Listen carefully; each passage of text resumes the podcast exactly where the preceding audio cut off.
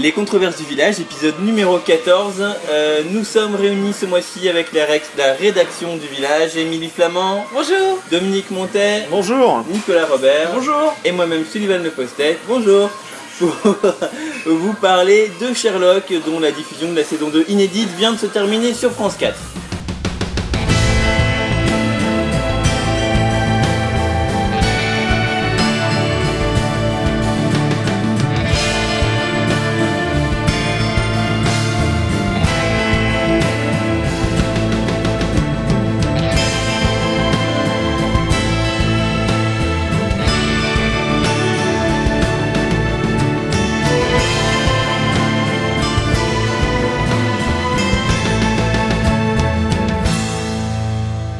Sherlock, c'était euh, un petit peu euh, l'événement venu de Grande-Bretagne euh, l'année dernière.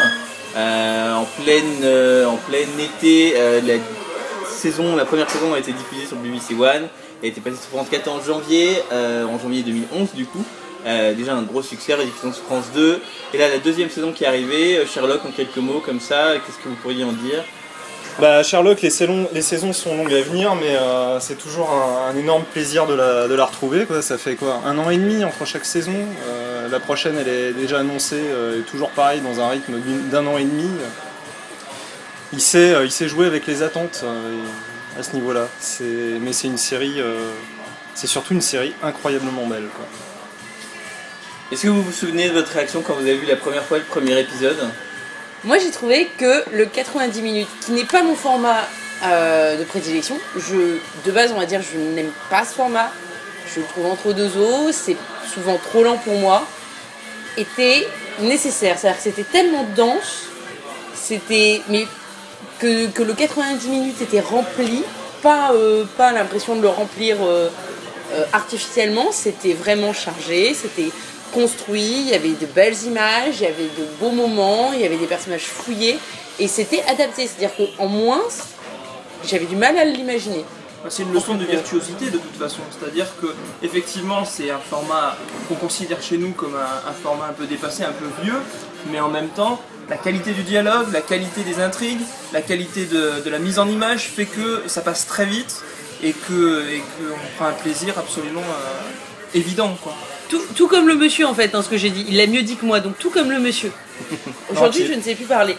Euh, nous, il faut dire que le format 90 minutes en France, euh, c'est un petit peu de notre faute. Si aujourd'hui on considère que c'est un format complètement vieilli, on l'a complètement galvaudé, quoi. on l'a tellement euh, étiré, on a, on a tellement mis à toutes les sauces que maintenant, euh, tout ce qui nous vient en 90 minutes, on a tendance à l'accueillir avec, avec le petit poil hérissé. Et au final, 90 minutes, pourquoi pas si ça s'y prête.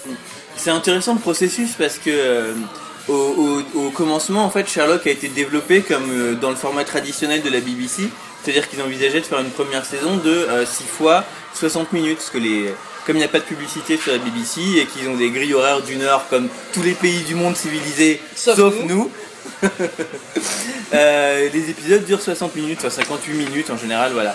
Et, euh, et- ils ont, euh, ils ont en fait tourné un pilote avec ce, ce format-là.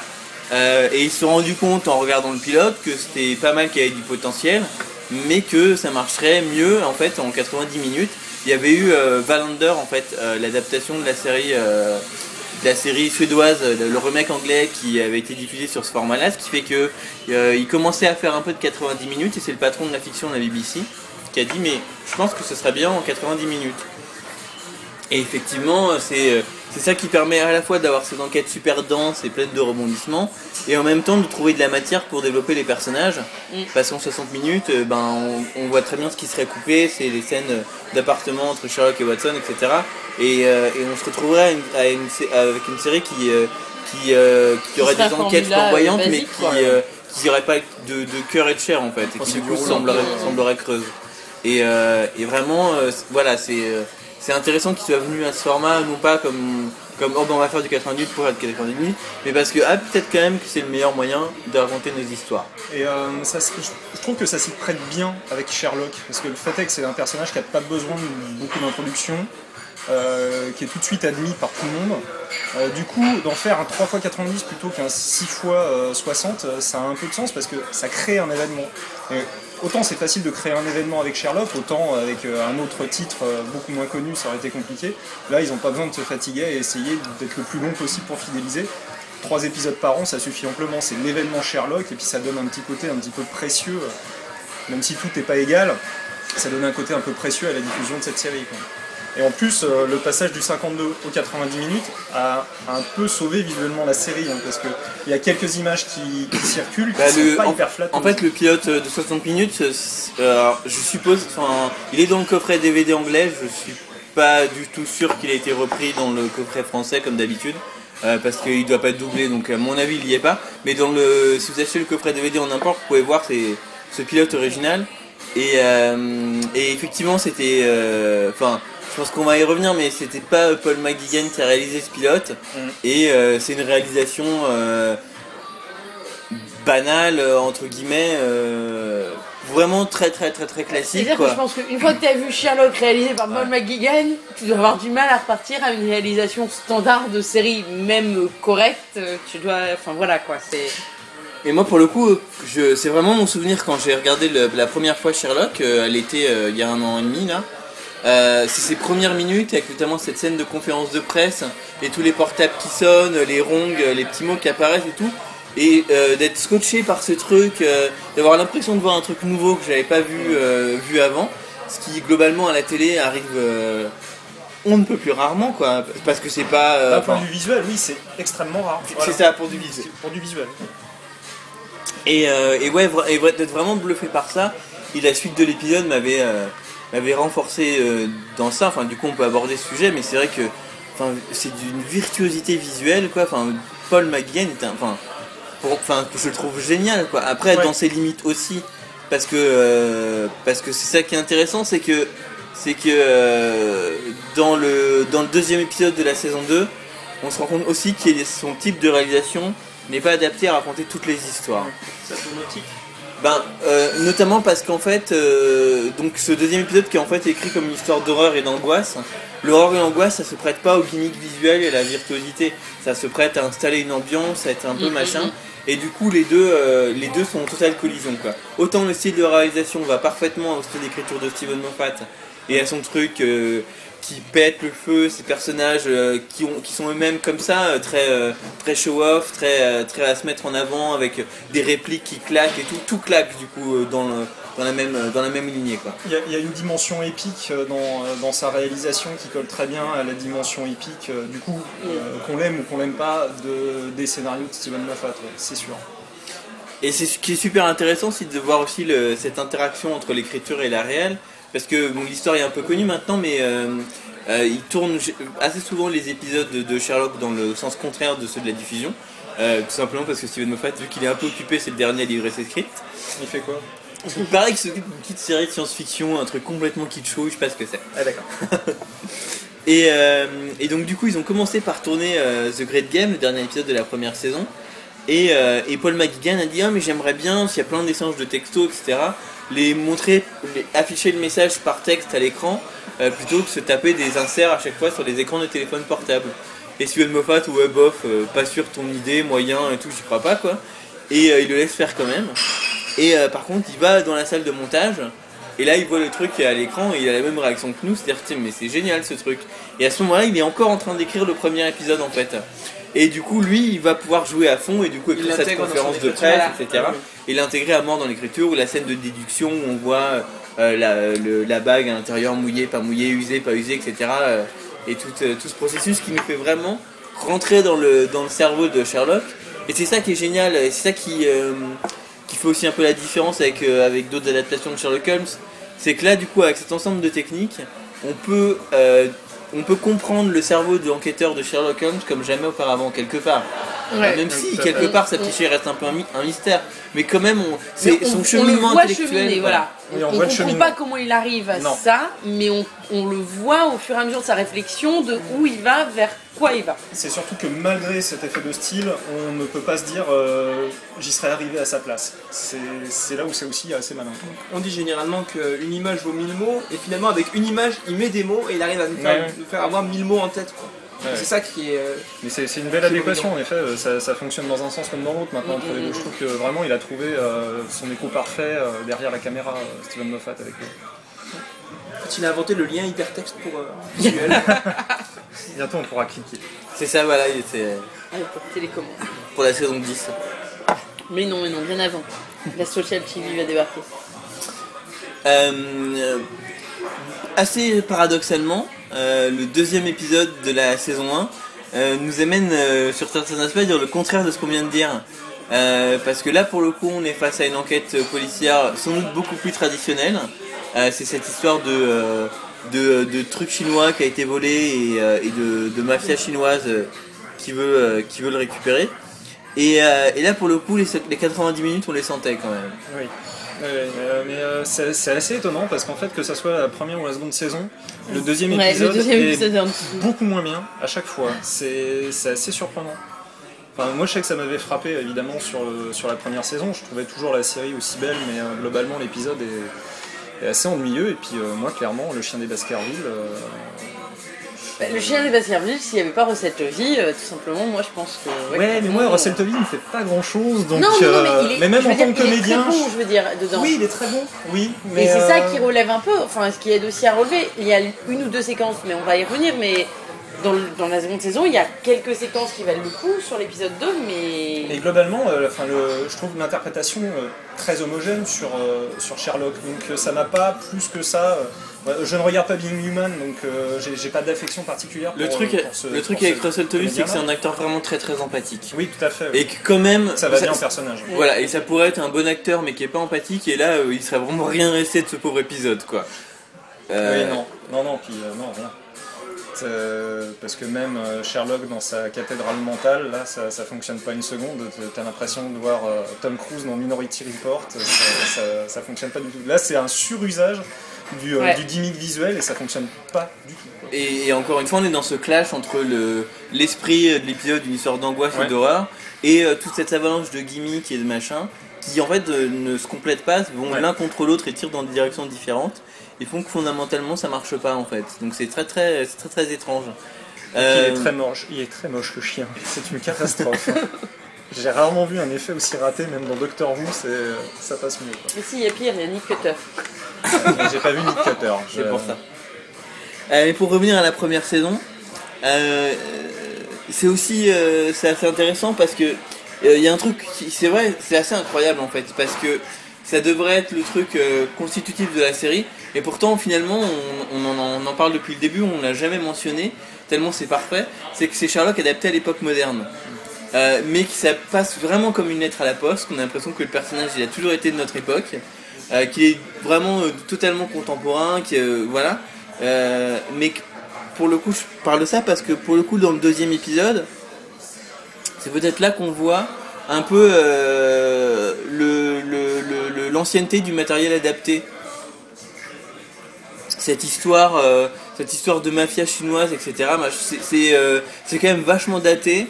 Euh, c'est qu'on l'a vachement vu, y compris euh, la télé américaine des années 60-70, euh, la série policière ce- comme ça.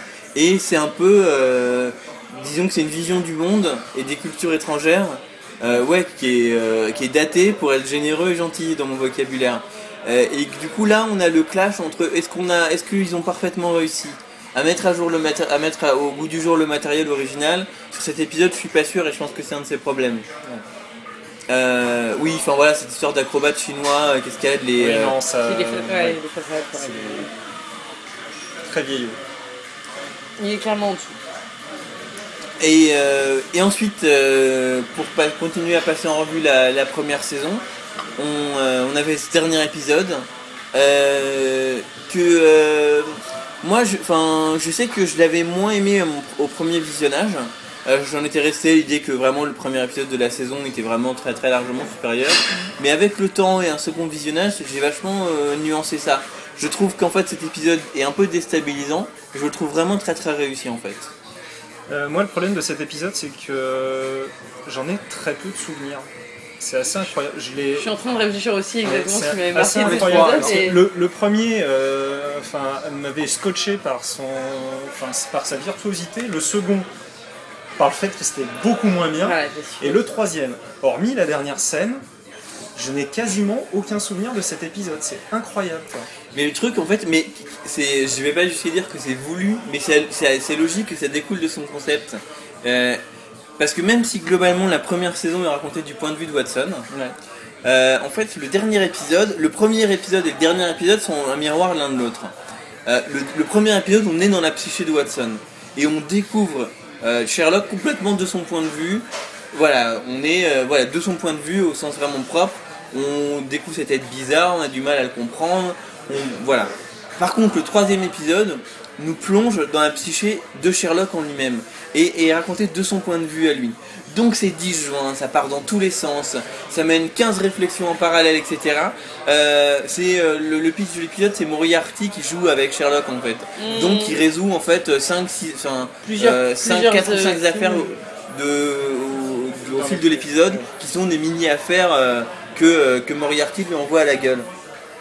Et, et voilà, et vraiment on est dans, euh, dans cet esprit éclaté, disjoint, euh, complètement avec des troubles de l'attention euh, puissance 10 000, qui est celui de Sherlock. Et ça c'est assez intéressant en fait.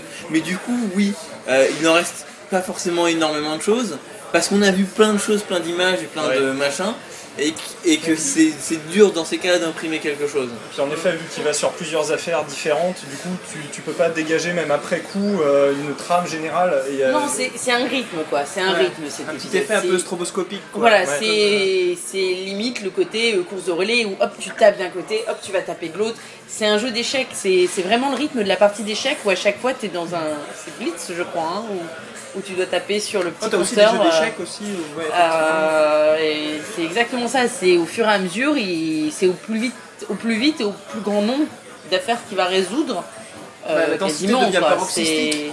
Et c'est là le problème, c'est que tu perds en fluidité dans le récit le... à mesure que la densité du récit, elle, devient de plus en plus, euh, plus, en plus importante. Et au bout d'un moment, tu, enfin, tu nages un peu. quoi. Et- Ouais, mais en même temps, ça donne une excellente image de ce Sherlock, de son côté aussi. euh, il est tellement euh, joueur, parce que c'est ça en gros, c'est, il est joueur, il aime ça, résoudre les affaires, que la dimension où, euh, au final Moriarty le teste et met des gens en danger, etc. derrière, il y a vraiment des, des, personnes qui sont touchées, il, le fait, il en fait tellement abstraction que ça montre un côté flippant de Sherlock, beaucoup plus que, qu'avant. Et c'est ça, et ça mettait vachement en valeur ça. Il y a cet exemple où, euh, justement, parce que donc Moriarty lui donne des délais pour résoudre les trucs en fait. Et il y a une affaire qu'il avait résolue Mm. bien avant, Et qu'il mais il a attendu la euh, fin du chrono, alors que ça voulait dire qu'il y avait une pauvre personne euh, attachée quelque part avec une bombe sur la gueule, euh, qu'il a laissé mariner juste pour avoir le temps de plus de temps pour réfléchir, pour coincer Au le, plan le global. méchant. Ce qui voilà, encore une fois, c'était vraiment ça de, de, de se plonger dans la psyché de Sherlock, y compris dans ses recoins euh, assez bizarres, dans son manque d'empathie euh, assez flagrant pour, pour humaine en fait. Et moi dans cet épisode, il y a une séquence dont je suis absolument amoureux, euh, qui est dans le, la séquence du planétarium en fait. Euh, le- Sherlock et Watson euh, vont dans le planétarium, ils, ont, ils doivent essayer de coincer un méchant à ce moment-là. Et, et en fait, il y a l'idée qu'ils sont dans une salle où il y a justement tous ces types d'éclairage.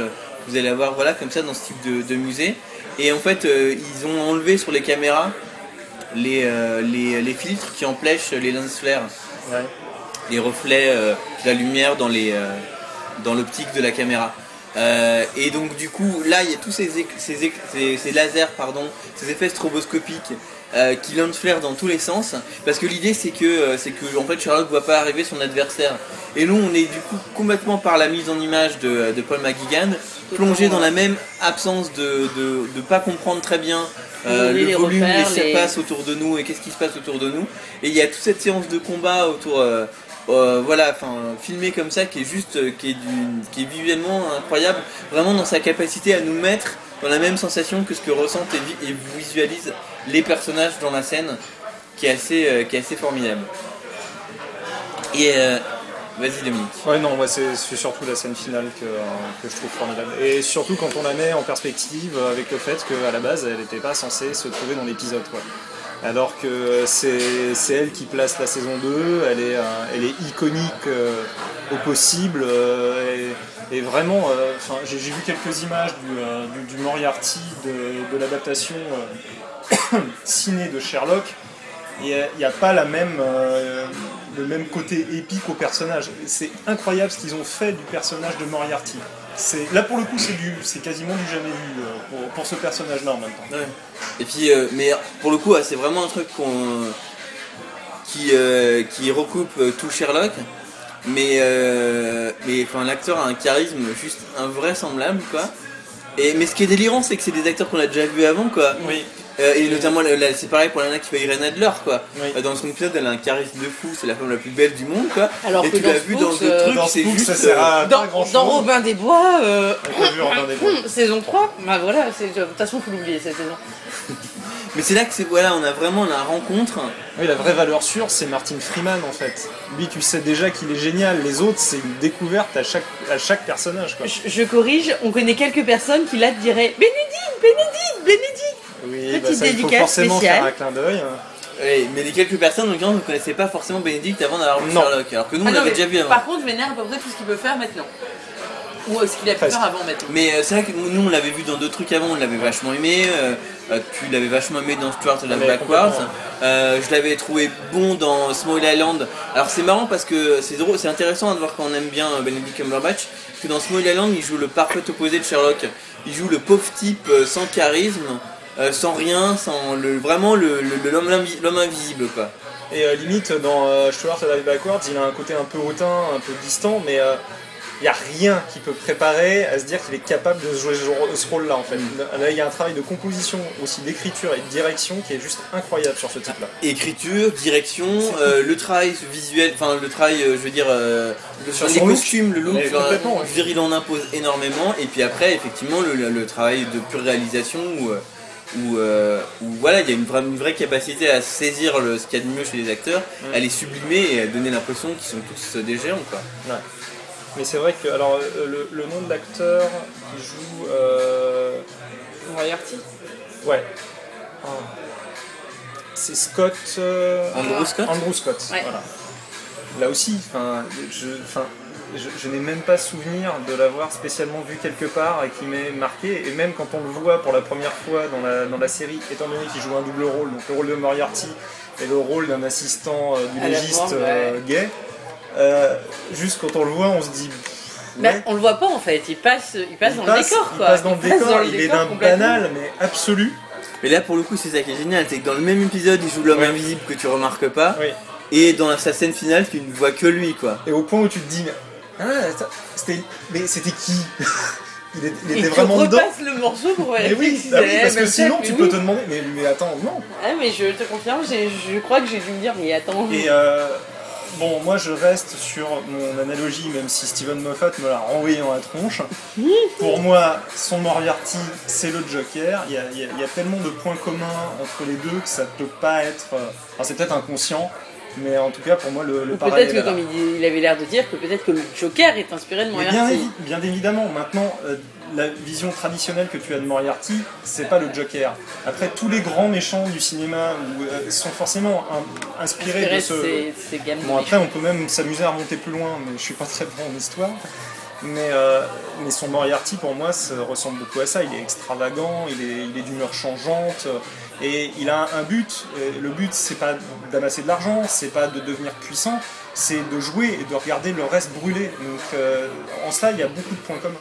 C'est ça qui, euh, qui les rapproche et qui a vraiment tiré le Moriarty original vers la son folie, euh, vers euh, le jeu ouais. en fait. euh, et donc, alors que dans, le, dans le, les écrits origin- originaux, c'était euh, c'était un mafieux en fait, un, voilà, et puis un- un- un un super intelligent, crime, un euh, génie voilà. du crime, mais qui faisait ça euh, pour le crime en fait, pour s'enrichir, pour business euh, le pouvoir et, et le business et tout ça quoi. Là effectivement, on est dans un personnage. C'est euh, aussi c'est pour euh, vraiment euh, avoir le, le portrait des opposés. Autant euh, Sherlock est un enquêteur jouisseur qui Ouais. n'enquête pas pour sauver des victimes, pas pour comprendre, juste pour jouir de résoudre. et ben on a un méchant qui qui fait des qui est méchant juste pour jouir d'être méchant quoi. Ouais. Juste pour jouir de faire le mal. Euh, de faire souffrir, de perturber, de provoquer le chaos. Puis après, si tu veux suranalyser, tu peux même aller dans, euh, dans l'analyse euh, christique, enfin, comment dire, religieuse.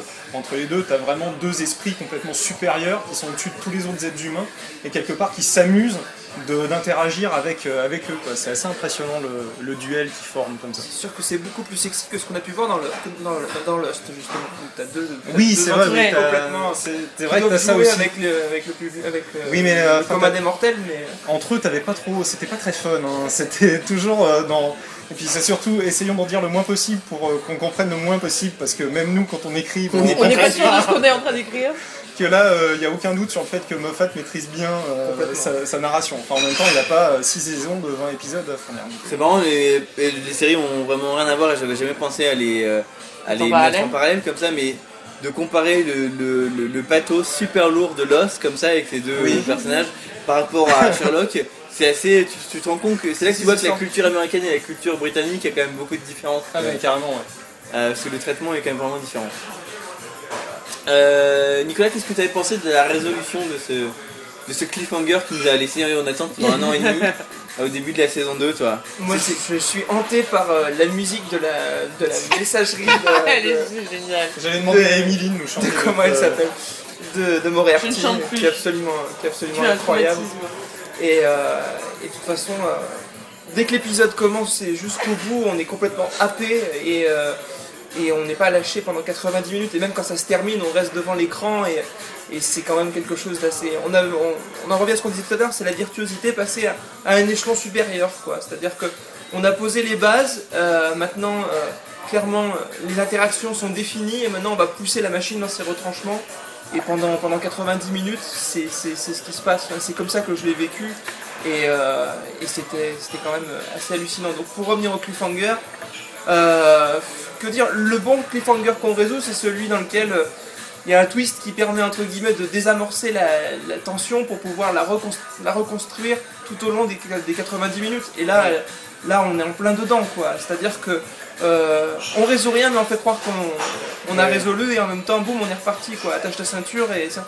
Je me, je me demande même à, à- à quel point c'était euh, déjà en tête euh, quand ils ont tourné la séquence, euh, la séquence à la fin de la saison 1, si euh, ils avaient en tête ce genre de résolution ou si c'est juste une pirouette scénaristique derrière. La question je- mérite d'être posée. Je pense que je pense qu'effectivement les deux sont un tout.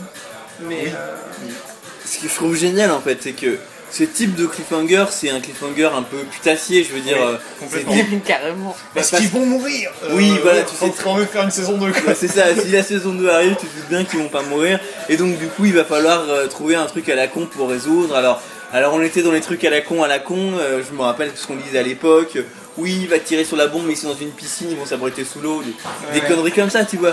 Et, euh, et juste, et Simon Moffat arrive à trouver la connerie ultime en fait. c'est ça, le Et truc, C'est la euh, seule qui peut marcher en fait. C'est-à-dire ouais. qu'elle sort tellement de nulle part la que, diversion. que euh, t'es là en tension et que tu as ces sonneries et tu le vois qui commence à s'énerver, tu fais non. Avec, et avec un motif très moffatien qui est le, enfin, ces irruptions désordonnées de la technologie dans, Ouais. le- dans, nos, dans nos vies à nous.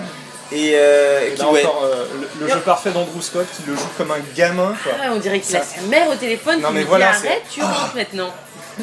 et en même temps, Bien manger Non Puis le désolé, euh, ah oui, non, mais vas-y, t'allais nous faire exploser, vas-y, prends ton coup de fil, y a pas de souci. Et en même temps, c'est cohérent avec ce qu'on disait tout à l'heure, c'est-à-dire que on a deux grands joueurs et finalement on dit aux téléspectateurs voilà comment est-ce qu'on va je vais encore jouer on va jouer à comment on va désamorcer ça et c'est le jeu dans le jeu et finalement on relance une, comme une partie de dés et même joueur joue encore quoi et les joueurs au pluriel pour le coup que ce soit euh, les, deux figures euh, iconiques et le- les téléspectateurs Ouais, et puis ça reste aussi sur ce mélange Moffat de toujours réussir à, euh, même dans des, être à la fois très pointu, très.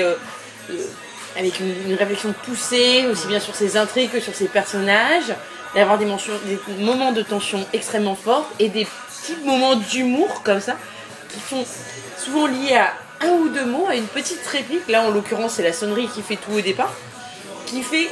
Enfin voilà, limite on lui aurait mis une sonnerie basique, la scène n'avait pas le même sens de toute Ah non, façon. complètement. Mais, mais cette petite chose et c'est le petit détail qui, au milieu de cette tension, réussit à mettre la pointe d'humour qui est géniale. Et c'est- fou comme euh, en, voyant le, en voyant cet épisode, donc euh, Scandale in Belgravia, euh, j'arrive à me dire que le 90 minutes c'est peut-être parfait pour l'écriture de Moffat en fait. Parce que des fois, moi, je suis un petit peu. euh, je reste un peu sur ma faim sur les épisodes de, de Doctor Who, qui font à peu près entre 42 et 45 minutes au maximum, où je trouve qu'il y, a- y a une énorme densité et. euh, c'est pas irrespirable, mais presque. Ça, ça te prend, ça te lâche plus, et en même temps, tu as l'impression qu'il faut que tu le revoies une deuxième fois pour être sûr de ne pas avoir loupé des éléments narratifs qui te résout à la fin. C'est, euh, ah bon, il a fait comme ça, mais attends, comment? Ah oui, il l'a mis. Ah oui, ah oui, je l'avais pas vu. Que là, le 90 minutes, ça reste hyper dense. Franchement, euh, ce qu'on anime Break Gravia, c'est juste. euh, là, pour le coup, Ça a s'arrête pas de temps jamais. ça s'arrête jamais. T'es à 100 à l'heure pendant tout le truc. Et malgré tout, tu saisis tout, tu comprends tout, t'es jamais largué. Et t'as jamais besoin justement de revenir à rebours en me disant j'ai pas loupé un truc. Ce qui m'arrive sur Doctor Who, moi. Mais euh, moi, ce que je trouve in- incroyable, c'est que c'est que quelque part, je je euh, pas convaincu qu'on puisse surpasser le premier épisode de la série, quoi. Euh, qui était vraiment qui mettait en place cette virtuosité et tout ça. Et là, il arrive avec le premier épisode de la saison 2 et il le fait, quoi. Et non seulement il le fait, mais il enfonce la virtuosité du premier épisode de la série. Et euh, moi, ça m'avait, mais euh, mais euh, je suis sorti de, de- là pour le coup, comme tu disais, scotché devant le truc, quoi. Putain, l'épisode est terminé, lessivé quelque part parce que c'était était essoré, quoi. Enfin, et et je, enfin, je, je vais écrire après sur le truc, sur l'épisode que j'ai mis. Mais qu'est-ce que je dis, quoi? Enfin, c'est la première revue, la, la revue la plus courte de l'histoire toi. en deux mots, c'est génial, point, quoi. Et que- mais euh, et sérieusement, je- au début, je me disais, mais je, je- je- après, euh, en venant, enfin, évidemment, il y a plein de trucs à dire, c'est dense, mais, mais vraiment, je- par quel bout tu prends C'est d'une telle cohésion, c'est tellement, euh, ouais, assez, euh, Maîtrisé. assez incroyable. maîtrisé. Et c'est marrant pour, pour revenir à, à, du coup cette espèce de petite comparaison qu'on a qu'on a fait tout à l'heure parce qu'il y a quand même ça chez Sherlock, c'est-à-dire que ceux qui parce que c'est quelque chose de très propre à Steven Moffat, ceux qui n'aiment pas ou pas beaucoup Sherlock, c'est parce qu'ils arrivent absolument à aucun moment à, rentrer dans l'émotion de la série et à percevoir son contenu émotion- émotionnel.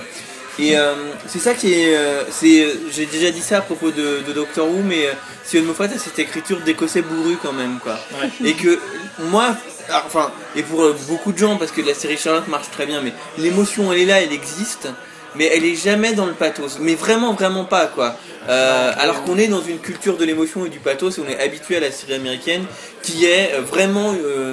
Une industrie du pathos et complètement. c'est pas du tout péjoratif quand je dis ça parce que moi c'est ce que j'aime dans la série américaine quoi Euh, et c'est ce que et c'est pour moi en termes d'analyse c'est une des principales raisons pour laquelle la série française marche moins bien Euh, c'est qu'elle euh, c'est que nous on est euh, on se refuse à l'émotion et on veut être être être être plus être meilleur que ça et pas et pas avoir des des de bons ça. sentiments. On, on veut être au-dessus de ça. C'est ça qui est bien chez Moffat, c'est qu'il n'est pas dans le pathos sans se dire je suis au-dessus de l'émotion. Ouais. Euh, il est complètement. En fait, c'est un, c'est un, c'est un grand romantique, un, un grand émotionnel, mais qui, euh, qui, qui est un écossais bourreux quoi. parce que Qui veut pas le est là montrer. quand même. Totalement. On peut pas dire qu'elle n'est pas là. Totalement. Et euh, il, est, il est romantique, enfin il a quand même sorti une femme pour, pour le docteur dans, dans Doctor Who, c'est pas anodin non plus, parce qu'avant lui, bon à part euh, Russell T. Davis avec, euh, avec Rose, mais euh, globalement ça se, fait, ça se fait pas sinon, il faut surtout pas que... Et euh, pour Sherlock, moi il y a une scène d'émotion absolue dans, le, dans ce qu'on a de Belgravia qui limite, et, et limite à tirer la petite larme, c'est quand il est avec euh, justement la, la médecin légiste, euh, que je sais plus son prénom. le coup de- du cadeau. le coup du cadeau. Donc il elle, elle arrive avec un cadeau dans son sac et t'as Sherlock qui fait son analyse. Vu que Sherlock est capable de voir tout ce qu'il y a sur quelqu'un sauf les émotions de la personne, il arrive à déceler que oui, elle a envie de, euh, de séduire quelqu'un ce soir, que oui, elle a bien préparé un cadeau. Jamais il comprend que c'est pour lui. Quand il comprend que c'est pour lui, là t'as un moment d'humanité mais total chez le personnage qui d'un seul coup devient plus bactère et s'excuse. Alors c'est peut-être anodin de s'excuser, mais pour lui Ah, ça ne l'est pas du tout parce que normalement justement il est beaucoup beaucoup plus au-dessus de ça et je trouve que ce moment d'émotion il est tellement vrai il est tellement sincère que euh, a beau être un écossais bourru euh, il y a une petite midinette à l'intérieur et, euh, Totalement. et ça fonctionne très bien C'est une midinette justement un peu fière, mais voilà, c'est une et midinette. c'est justement parce que c'est pas omniprésent que quand ça arrive ça touche mais sincèrement quoi. Et de la même manière, la conclusion de l'épisode, quand, euh, quand euh, Sherlock met à jour Irene Adler et comprend c'est quoi son mot de passe. encore. Alors que la scène est complètement euh, sortie de nulle part. Totalement quoi, mais c'est pas, mais c'est pareil, l'émo- l'émotion d'Irene. Adler, on est à fond avec elle quoi, et c'est super émouvant d'un coup.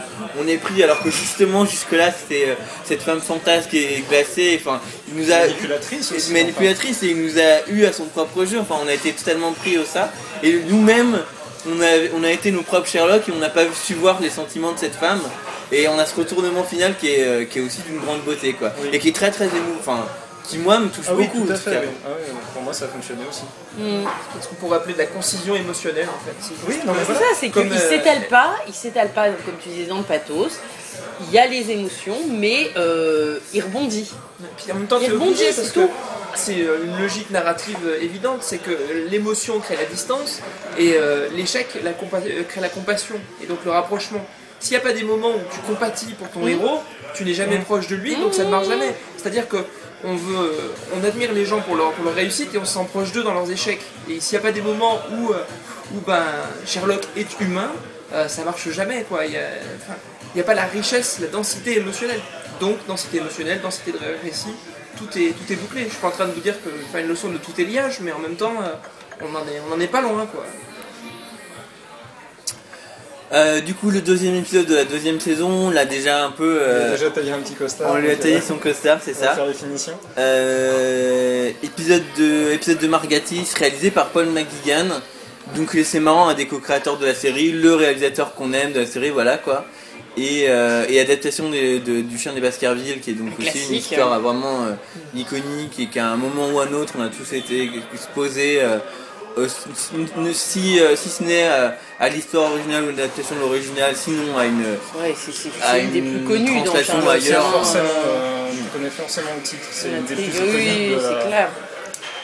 Bah, c'est raté, hein. Ouais. C'est raté. Et euh, mais enfin, après, il des- faut le mettre en perspective. Est-ce que c'est éminemment raté ou est-ce que c'est raté comparé à ce premier épisode qui est Je complètement pense hors que clairement, le niveau global fait que forcément. Voilà.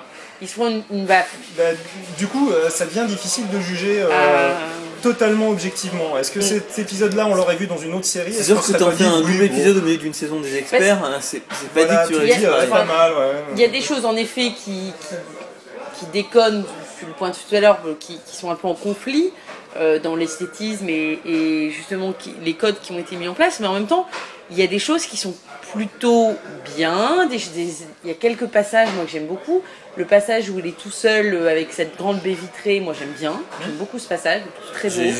C'est Euh, vraiment c'est le- c'est du classique d'horreur de chez Oui. classique, mais ça fonctionne, à mort, à mort, il à mort. fonctionne. Ils ont un beau rendu. Euh, Russell de Tovey, je trouve très bon moi à ce moment-là. Euh, même la scène près du feu de cheminée entre Sherlock et Watson, euh, quand Sherlock est euh, justement euh, sous l'effet euh, des drogues. ouais. Pareil, cette scène fonctionne très bien, je trouve, avec le contre-coup le lendemain. Moi, je trouve qu'elle fonctionne. Enfin, je vois, je, je, je redis parce qu'en fait, je vois en face Dominique qui est un peu plus, qui se mord un peu les lèvres quand je dis ça, Un peu mais. Moi, je me suis beaucoup ennuyé pendant l'épisode. J'ai j'ai- j'ai eu beaucoup de mal à rentrer dedans. Du coup, euh, ces scènes-là, je les sentais euh, enfin, presque des passages obligés. Quoi. Et je trouve qu'en plus, pour une fois, euh, tu, bah, tu comprends avant lui en fait. hein. Et c'est rageant. Quoi. C'est-à-dire que voilà, pour, pour l'enquête, pour le coup, est euh, Super linéaire. Quoi. surprise. épipo. Euh, C'est tu t'en fous. La Bah, fin, tu t'en fous aussi. Déjà aussi, le- en fait, fondamentalement, je crois que le gros problème de cet épisode, c'est que vraiment Margatis l'a conçu comme un épisode d'angoisse et d'horreur, et que ça fait pas peur, quoi. Non. Du, enfin, il y a la scène de la baie, vit- de la baie vitrée et la scène où Watson euh, est enfermé dans le labo. Euh, qui doit occuper en tout et pour tout aller 7 minutes sur 90. Et donc ça, quand même, ça laisse du coup 1h23 où on n'a pas peur, et alors que c'est censé être le but original de l'épisode, et donc c'est là pour moi l'échec le plus lourd du truc, quoi. Ouais. Et ce qui fait que fondamentalement ça marche pas. Et puis globalement, tu as une énorme faute de goût. C'est ce, ce chien qui apparaît à un moment, alors que c'est jusqu'ici une vision fantasmée. Donc limite, tu peux lui donner l'image que tu veux, parce que de toute façon, tu sais que c'est un petit peu la vue de chacun en fait de cette, chose-là.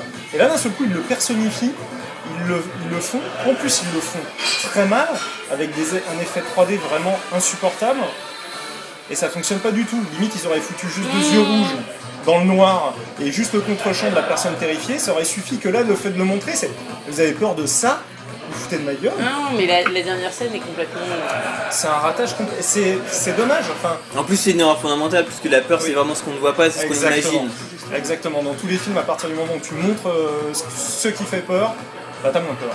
Et alors surtout si c'est raté, alors là c'est une catastrophe. quoi. Bon, et, euh, et on passe du coup au, dernier. au troisième et dernier épisode de la, de la deuxième saison.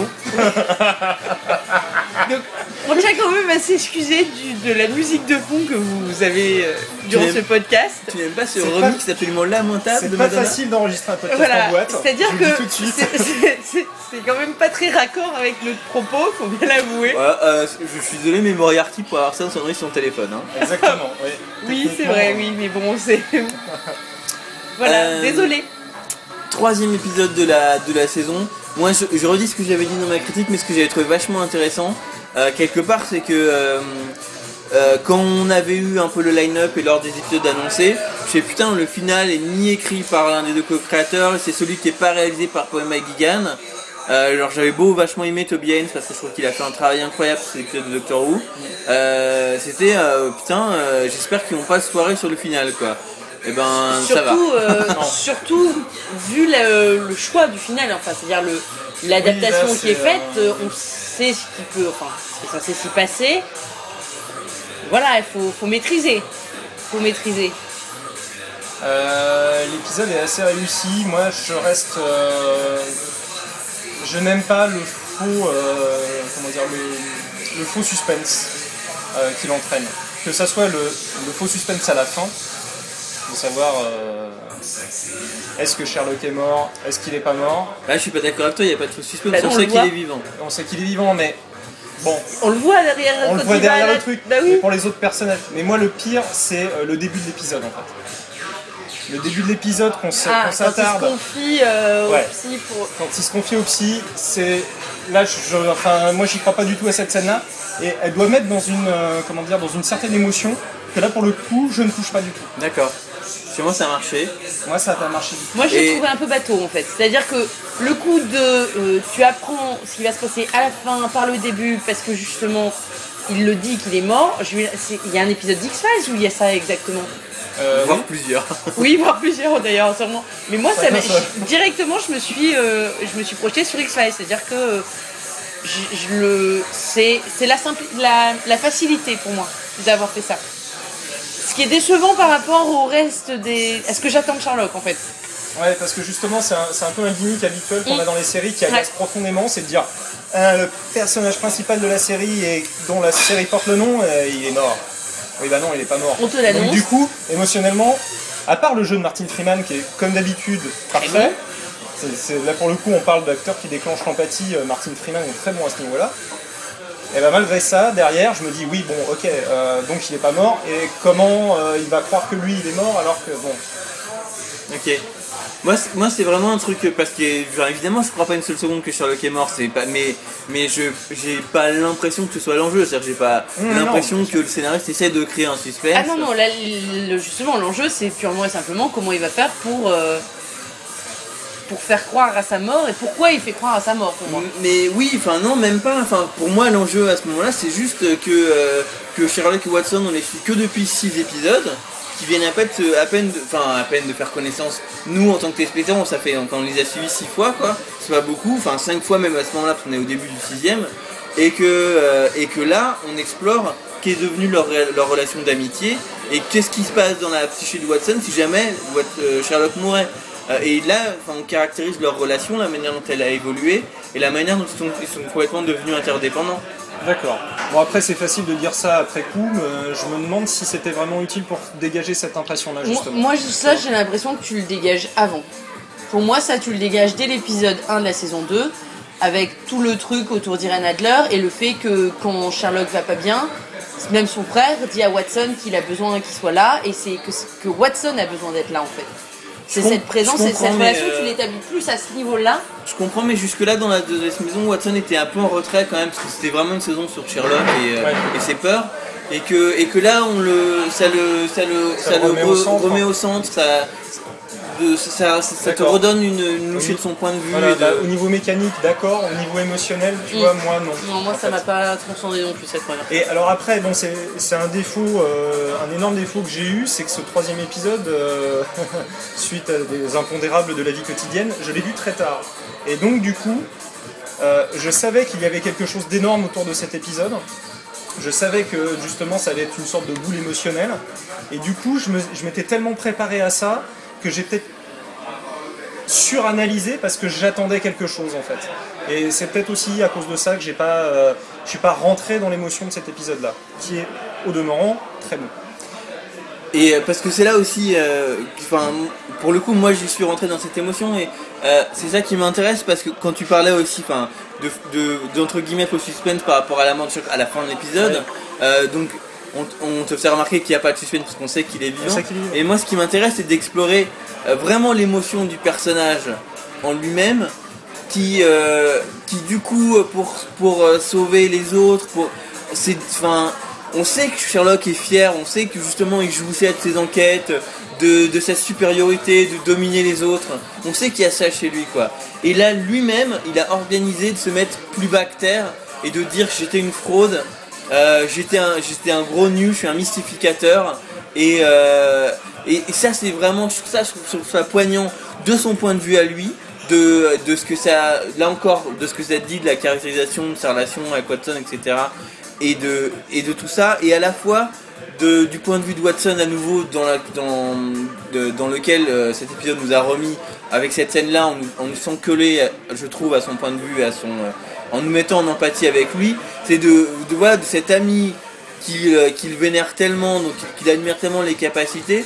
Et lui de savoir que il le sait bien que, que Sherlock real et que et, et ouais je trouve ça très très euh, très émouvant Mais euh. tout, tout l'épisode, moi je suis d'accord avec toi sur le reste. C'est-à-dire que le reste, oui, moi j'étais dedans, j'étais complètement dedans. Mhm. Et Même la scène avec la, justement la médecin légiste, quand il va lui dire qu'en gros il a besoin d'elle pour. euh, Ouais.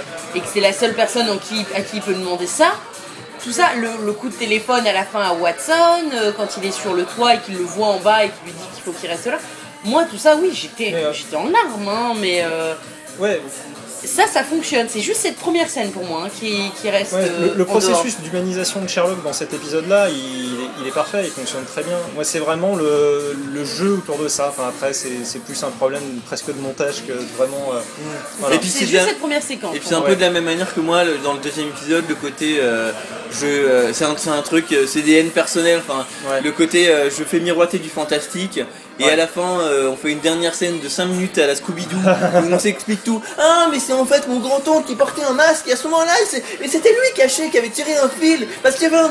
On sent le fan de Scooby-Doo qui la, sommeille en toi. la fin de Psycho, euh, qui est encore pire. Et euh, je si vous avez Et je Vous avez hais ça de euh, viscéralement. Ça, je, je- les explications je- rationnelles. euh, Voilà, de, de, d'avoir fait miroiter le fantastique pendant 80, pendant 89 minutes et puis euh, douche t'enchaînes et, euh, et de, de rationaliser tout. Enfin, c'est juste. je- je- Surtout quand c'est plombant, quoi. Enfin, je, je, je hais ça, d'une manière générale. Et c'est un truc qu'on retrouve, c'est pas du tout propre à cet épisode, c'est elle se retrouve dans.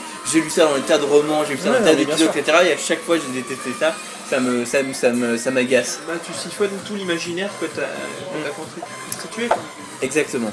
Euh, et euh, voilà. Enfin, et pour revenir à ce, à ce dernier épisode, euh, là du coup, enfin aussi, c'était vraiment le, c'est l'épisode d'Andrew Scott aussi, quoi, vachement. Ça le mettait euh, vachement en lumière et en valeur. Et tout ce qu'on avait eu l'impression avant, c'était vraiment validé, quoi. Ouais. Enfin, moi, j'ai été euh, scotché par sa performance d'acteur, quoi. Le fait que quand euh, Sherlock et Watson le retrouvent Mm. et qu'il joue euh, l'acteur qui a été engagé par le mec trouillard et pleutre, Ouais, etc. ouais, quoi. il est d'une crédibilité. crois, mais c'est incroyable. Voilà, c'est là t'as l'impression vraiment que le piège surferme, mais tu dis mais c'est pas possible, mais, mais, mais c'est un truc de malade quoi. Tu, tu sens, tu te sens toi-même piégé dedans. C'est- Niveau cas clinique, c'est quelque chose hein, quand même ce personnage. Et au niveau, euh, comment dire, euh, pour un, pers- pour un acteur, ça, ça a dû être un bonheur pour lui parce qu'il a eu peut-être 4 ou 5 rôles différents à jouer avec un seul personnage, tout en étant cohérent du début à la fin. Énorme, énorme. C'est ça qui est. alors, en même temps, ouais, c'est sûr, c'est un super plaisir d'acteur. Ouais. C'est une super opportunité pour un acteur, mais il faut être à la hauteur, quoi. Ah mais complètement. Et que, et que ouais, enfin, Ah, mais j'ai vu aussi pas mal d'exemples Oui. d'acteurs qui sont censés avoir une dualité, etc. Quoi, ça passe pas. et qui sont pas du tout capables de la porter. Euh, et, euh, et lui, euh, totalement quoi.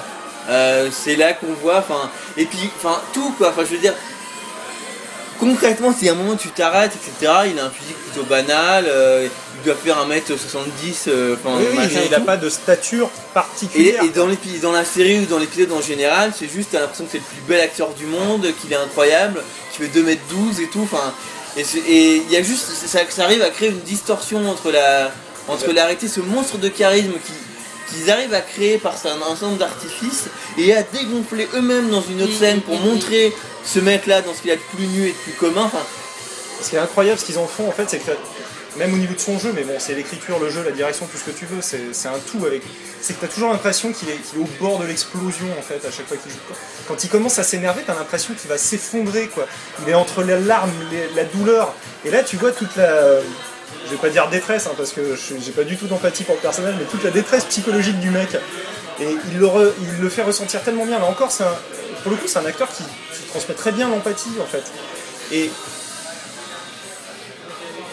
il est parfait. Enfin, franchement, il est parfait. Et euh, ouais, il vient de nulle part, ce mec. C'est incroyable. C'est incroyable. C'est un casting incroyable. c'est euh, là qu'on voit aussi ce truc, euh, la, la supériorité des castings anglais, leur, leur capacité à trouver des acteurs comme ça, quoi, qui est. alors, c'est tout un ensemble de choses, c'est-à-dire que, que. Parce que. Parce que, parce que du coup, enfin, si on tirait le film, on pourrait avoir l'impression que je dis que des acteurs comme ça n'existent pas en France. C'est faux. Ce qui est forcément faux parce qu'il y a plus d'habitants en France, il n'y a pas de raison quoi. Euh, c'est stat, la statistique. Mais oui, c'est ça, juste sur un pur mathématique, je veux dire, vu tous ceux qui nous sortent, C'est machin, les... l'enseignement qui est pas le même. De quoi? C'est peut-être l'enseignement qui est pas le même. C'est un peu l'enseignement, puis c'est le fait que, que quelle chaîne laisserait euh, passer des performances telles que celle-là, quoi. C'est c'est Aucune.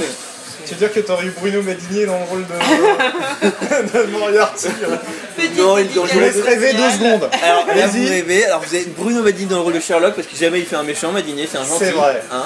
C'est vrai. Donc t'as Bruno Madini dans le rôle de Sherlock, dans le rôle de Watson, dans le rôle de Watson, euh, Ah, euh, Laurent Dutch. Dutch. Ah oui, d'accord, oui.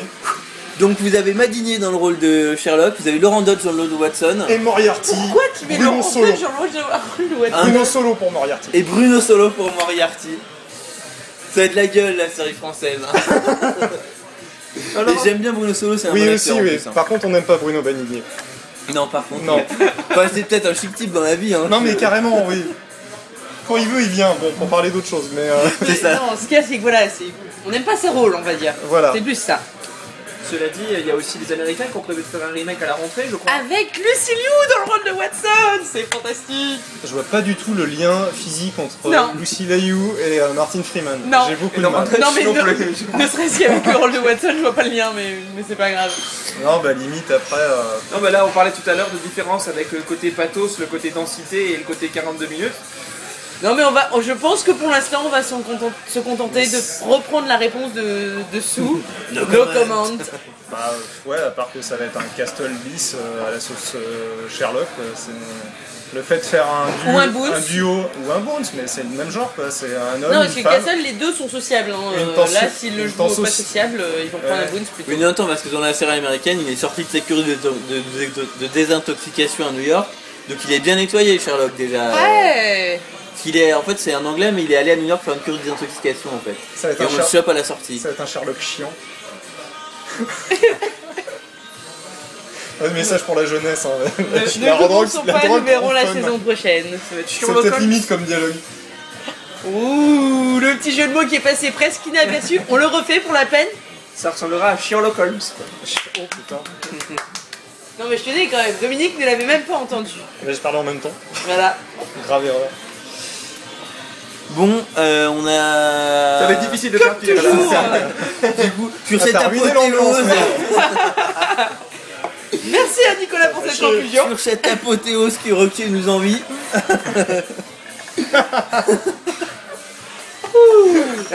C'était donc la dernière fois que je venais. hein. Je refuse de revenir. Non mais j'aime beaucoup la conclusion de ce podcast sur une série aussi brillantissime que Sherlock. Nous arrivons dans nos derniers On a moments terminé sur à Sherlock parler Holmes. de euh, Bruno Matigné, Lucy Liu et une magnifique petite blague. Très bien, Lucie. Je trouve que franchement nous avons cartonné sur nos conclusions. Euh, eh ben écoute, j'étais en train de vous dire au revoir et à la prochaine fois. À bientôt Bonjour chez vous.